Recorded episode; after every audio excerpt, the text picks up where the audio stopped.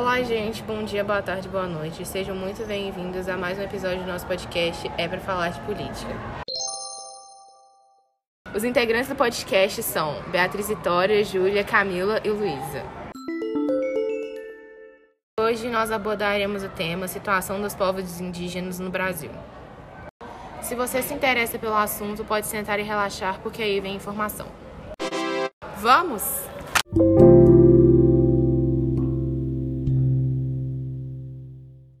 Gente, eu sou a Luísa. É ótimo estar aqui com vocês. Para começar, gostaria de avisar que, para termos uma melhor compreensão dos fatos da atualidade e do passado, realizamos a leitura da obra O Caraíba de Daniel Munduruku, que conta um pouco da história do Brasil pré-colonial. Mas vamos parar de enrolação e começar a história.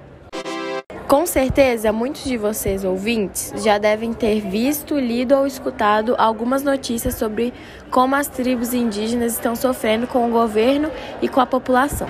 Ultimamente, as guerras pela permanência da cultura, pela territorialização das terras indígenas, pela rígida realização das leis que protegem os povos nativos e muitos outros motivos estão ocorrendo com muita frequência. No período pré-colonial, como mostrado no livro O Caraíba, as guerras aconteciam por motivos como diversidade de cultura, tomada de territórios, ameaças de tribos inimigas e previsões de antigos sábios. Agora, deixo a continuação com a nossa segunda apresentadora, Júlia.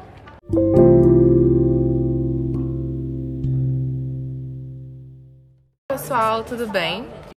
Eu sou a Júlia e vou adorar compartilhar com vocês este conhecimento riquíssimo. Vamos lá? Acredito que alguns já possam ter pensado em como os indígenas reagiram quando viram as primeiras caravelas portuguesas chegando ao país e como eles estão reagindo aos ataques atuais. Isso eu explico para vocês. Daniel Munduruku, ele descreve que havia uma profecia dizendo que fantasmas iriam adentrar as terras tupiniquins e tupãs, causando mortes e destruições. E no final do conto é mostrado um pequeno índio dizendo que os fantasmas chegaram. Assim, mostrado como os nativos antes da colonização viam os portugueses como fantasmas por causa da sua cor de pele.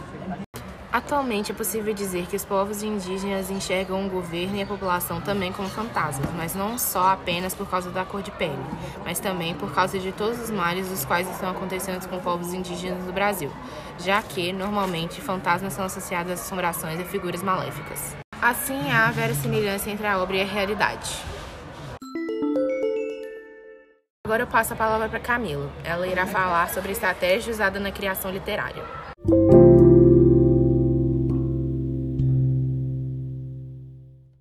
Oi, eu sou a Camila e vou falar um pouquinho com vocês.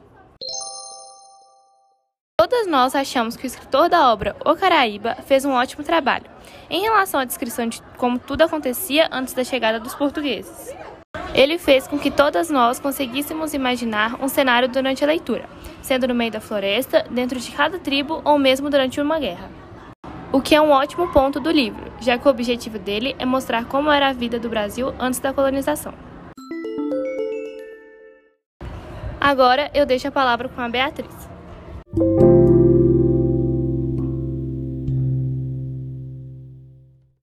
Oi, gente. Meu nome é Beatriz. Vou apresentar as diferentes visões populares.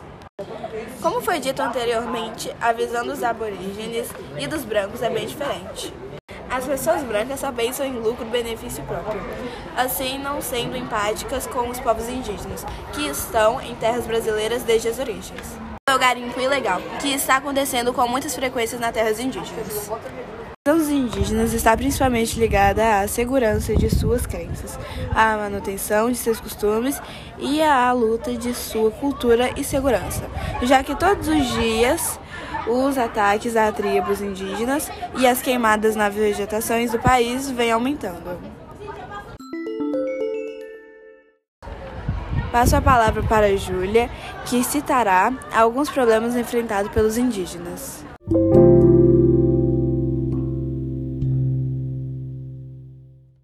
Oi, pessoal, voltei.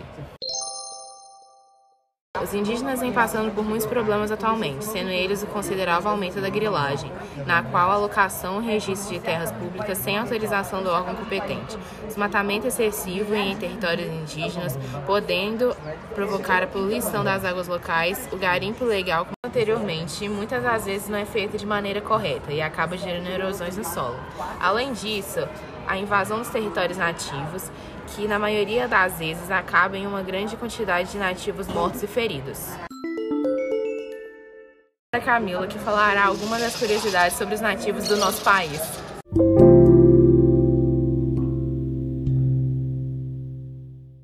Obrigada, Júlia. Agora, para dar uma distraída, vou falar sobre algumas curiosidades.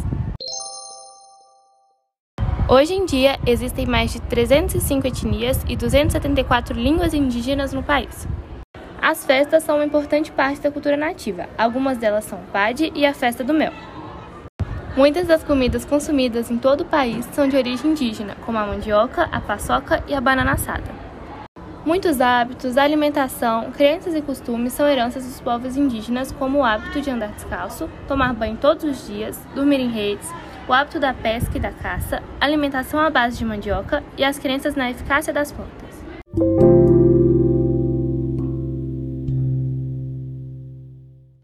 Esse foi o nosso podcast. Esperamos que tenham gostado e que tenham conseguido entender mais sobre a vida e a luta dos povos originários. Se tiverem interesse em mais detalhes sobre a obra O Caraíba, de Daniel Munduruku, podemos dizer que é uma ótima leitura e que a compra do livro não será em vão. Muito obrigado por ouvir até aqui. Tchau!